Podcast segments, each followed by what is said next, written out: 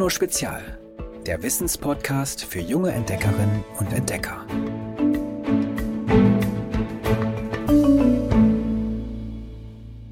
Hallo Eiszeit-Fans! Seit drei Folgen bibbern wir uns durch die letzte Eiszeit. Aber wie war das eigentlich damals, zum Ende der letzten Eiszeit? Mit dem Ende der Würm- und Weichselkaltzeit kommt das Wasser schlagartig zurück.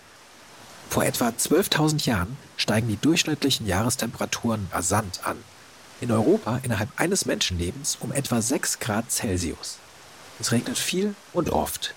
Gletscherwasser überströmt die einst frostigen und kargen Böden, formt Flussbetten, lässt Pflanzen sprießen und sorgt dafür, dass Menschen und Tiere neue Lebensräume erobern. Gleichzeitig sind aber besonders die Tiere, die perfekt an das Leben in kalten Graslandschaften angepasst waren, vollkommen von der plötzlichen Erderwärmung überrumpelt worden. Der Klimawandel ließ ihre Lebensräume verschwinden und ist einer der Hauptgründe, warum am Ende der letzten Kaltzeit unzählige Arten ausgestorben sind. Mammuts zum Beispiel.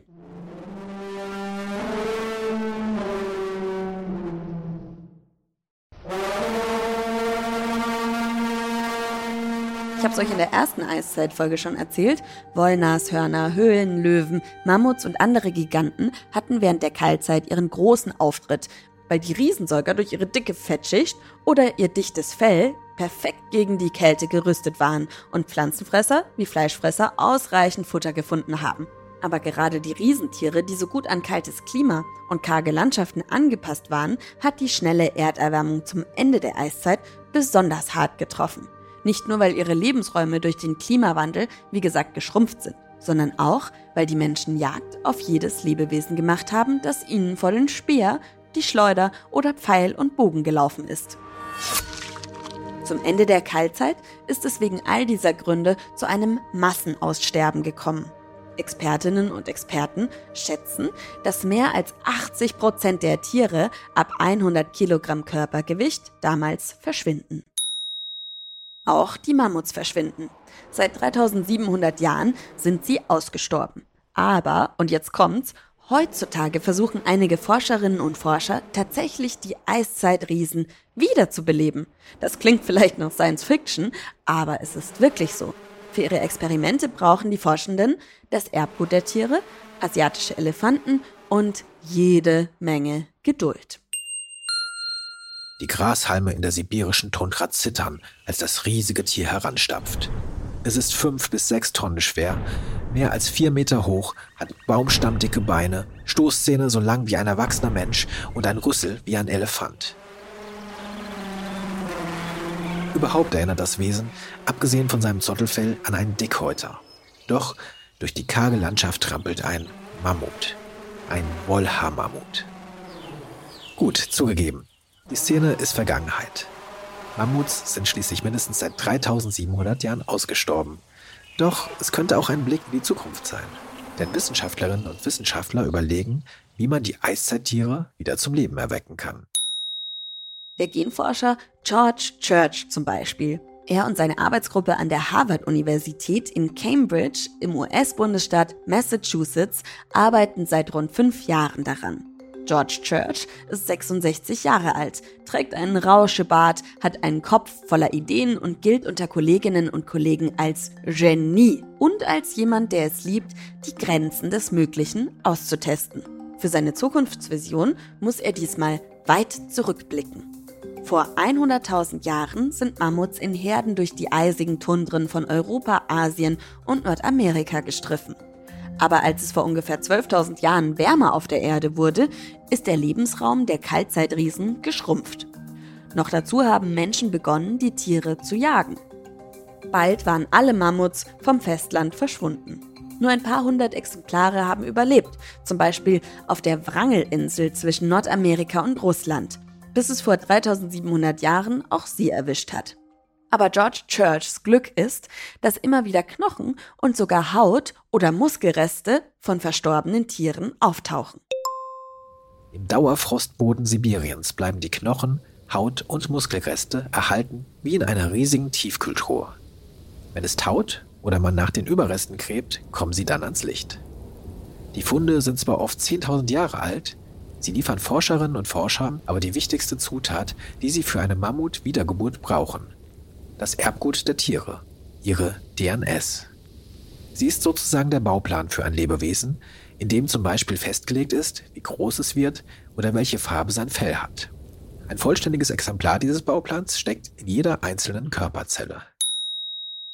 Die uralte Mammut-DNS ist allerdings nicht vollständig erhalten, sondern in winzige Stücke zerfallen und muss erst mühsam wieder zusammengepuzzelt werden. George Church will deshalb nur bestimmte Teile der Mammut-DNS verwenden. Und die will er dann in das Erbgut ihres nächsten noch lebenden Verwandten schleusen, des asiatischen Elefanten. Ein Lebewesen, das so entsteht, wäre dann kein Mammut, sondern ein Mischwesen. Ein Elefant aber mit den typischen Eigenschaften eines Mammuts, ein Mammufant. Um das zu erreichen, müssen Church und sein Team erst einmal die Gene finden, also die kleinen Abschnitte im Erbgut, die ein Mammut zum Mammut machen. Zum Beispiel die Bauanleitung für das Zattelfell, für ein extra Fettpolster und für kleine Ohren, die wenig Wärme abgeben. Das sind nämlich alles wichtige Eigenschaften, damit die Tiere in der Kälte zurechtkommen. Diese mammuttypischen Gene suchen George Church und sein Team, indem sie das Mammuterbgut mit dem Erbgut eines asiatischen Elefanten abgleichen.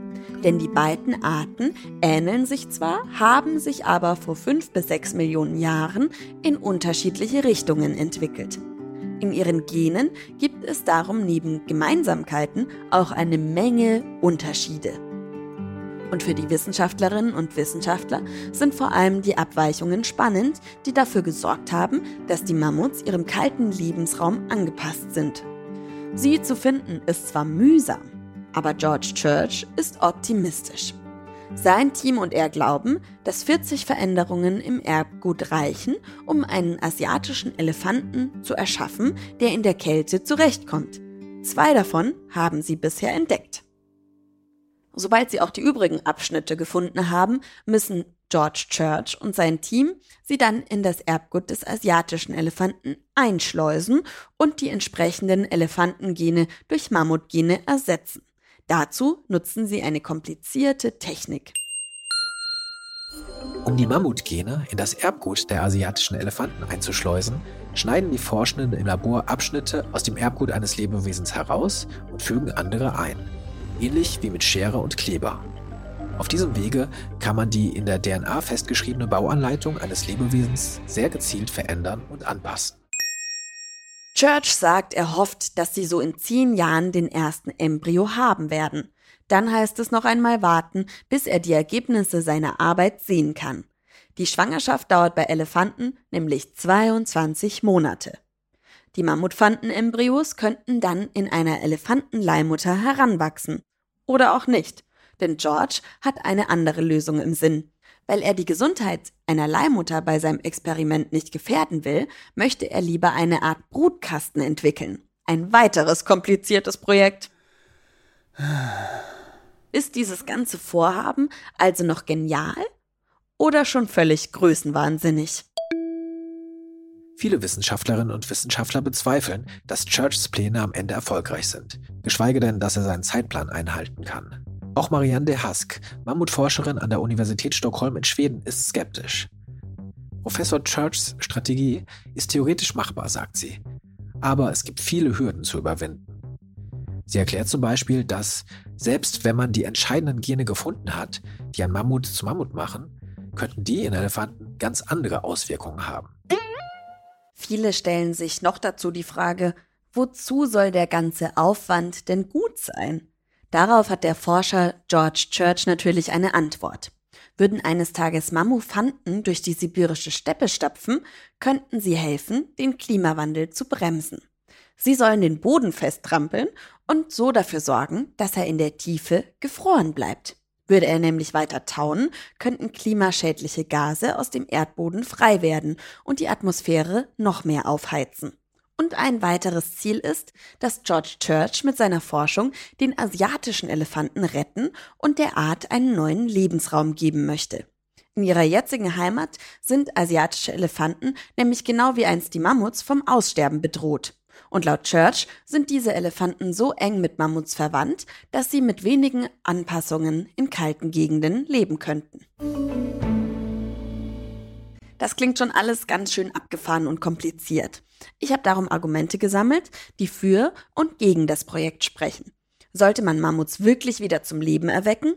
Ist das überhaupt in Ordnung, so sehr in die Natur einzugreifen? Bildet euch selbst eine Meinung. Dafür. Es sorgt für Aufmerksamkeit. Kältesteppen, die Tundren, waren einst das Zuhause unzähliger Wollhaar-Mammuts. Seitdem die Tiere ausgestorben sind, drohen auch die Tundren in Sibirien, Kanada und Alaska zu verschwinden. Statt Gräsern und Sträuchern wachsen dort immer mehr Bäume. Die Erderwärmung lässt die Böden in der Tiefe auftauen und viele heutzutage heimische Tier- und Pflanzenarten verlieren ihren Lebensraum. Kehrten die Mammuts zurück, würden sie Bäume fällen, weshalb Gräser und Sträucher wieder viel besser wachsen könnten. Die Tundra als Lebensraum bliebe so erhalten. Außerdem würden die Eiszeitriesen eben dabei helfen, das Klima zu schützen, glauben manche Forscherinnen und Forscher. Ihr habt es eben gehört. Dazu kommt, dass über so ein spektakuläres Mammutprojekt weltweit Zeitschriften, Fernsehsender und soziale Medien berichten würden. Dadurch werden viele Menschen auf die Forschung aufmerksam und spenden Geld, mit dem sich viele andere Arten schützen ließen. Gleichzeitig lernen Forscher und Forscherinnen bei ihrer Arbeit ziemlich viel. Sie entwickeln neue Technologien, verbessern diese und machen wichtige Entdeckungen. Von denen können auch vom Aussterben bedrohte Arten profitieren. Ein Beispiel. Während der Arbeit an der Mammutwiederbelebung haben die Forscherinnen und Forscher auch das Erbgut des asiatischen Elefanten untersucht. Dabei haben sie ein für die Tiere gefährliches Virus entdeckt, gegen das sie nun ein Medikament entwickeln wollen. Dagegen viel zu teuer. Mammuts sind ausgestorben, weil das Klima wärmer wurde und sich ihr Lebensraum dadurch verändert hat. Heutige Kältesteppen sind deshalb nicht genau dasselbe wie die Steppen in der letzten Kaltzeit. Sie sind zum Beispiel viel feuchter und wären damit für mammutähnliche Elefanten wohl eher ungeeignet. Die Tiere würden da gar nicht genug Nahrung finden, argumentieren Gegner und Gegnerinnen. Und sie sorgen sich noch aus einem weiteren Grund um das Wohl der Mammufanten. Wie Elefanten wären sie soziale Wesen. Ohne Artgenossen würden sie vereinsamen. Eine ganze Herde zu produzieren sei aber kaum möglich. Dafür bräuchte man nämlich viele Embryonen und viele asiatische Elefantenkühe als Leihmütter, die diese austragen. Aber die Art ist selbst stark vom Aussterben bedroht. Gegnerinnen und Gegner fordern deshalb, dass kein einziger asiatischer Elefant für derartige Versuche herhalten soll. Eine große Mammufantenherde bräuchte man aber auch, damit der Nachwuchs langfristig gesund bleibt. Gibt es nur wenige Tiere mit sehr ähnlichem Erbgut, kann bereits eine einzige Krankheit alle dahinraffen. Nur wenn es viele Tiere mit leicht unterschiedlichem Erbgut gibt, können auch welche dabei sein, die von Natur aus widerstandsfähig gegen die Krankheit sind. Nur dann könnte die Art längerfristig überleben. Es handelt sich also um ein riesiges, aufwendiges Projekt, das viele Jahrzehnte dauern kann. Viele finden deshalb, dass man die Mühe und das Geld lieber in andere Artenschutzprojekte stecken sollte.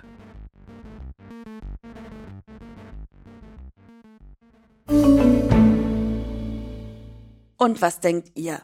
Schickt uns eure Meinung per Sprachnachricht an 0160 351 906 8. Und mein Basteltipp heute für euch ist, bastelt eure eigene eisige Tundra und lasst darin Mammuts auferstehen. Und zwar in einer Schneekugel. Zum Schneekugeln basteln braucht ihr ein leeres Marmeladen- oder Senfglas, wasserfesten Kleber, Kunstschnee gibt's im Bastelladen, ein Tropfen Spülmittel, destilliertes Wasser, ein kleines Modell, das in eurem Glas erscheinen soll und eventuell ein Stück Korken. In der Schneekugel könnt ihr dann eine kleine Tundralandschaft auf der Mammutsgrasen bauen. Schaut für die Anleitung auf www.giolino.de vorbei. Und jetzt kommt der Witz der Woche. Mein Lieblingswitz. Was ist weiß und wandert den Berg hoch? Eine Lawine mit Heimweh. Ich freue mich auch, wenn ihr nächste Woche wieder einschaltet und uns lauscht und mit uns ganz viel Neues lernt. Tschüss! Noch mehr Geolino für zu Hause? Schaut einfach unter geolino.de slash spezial.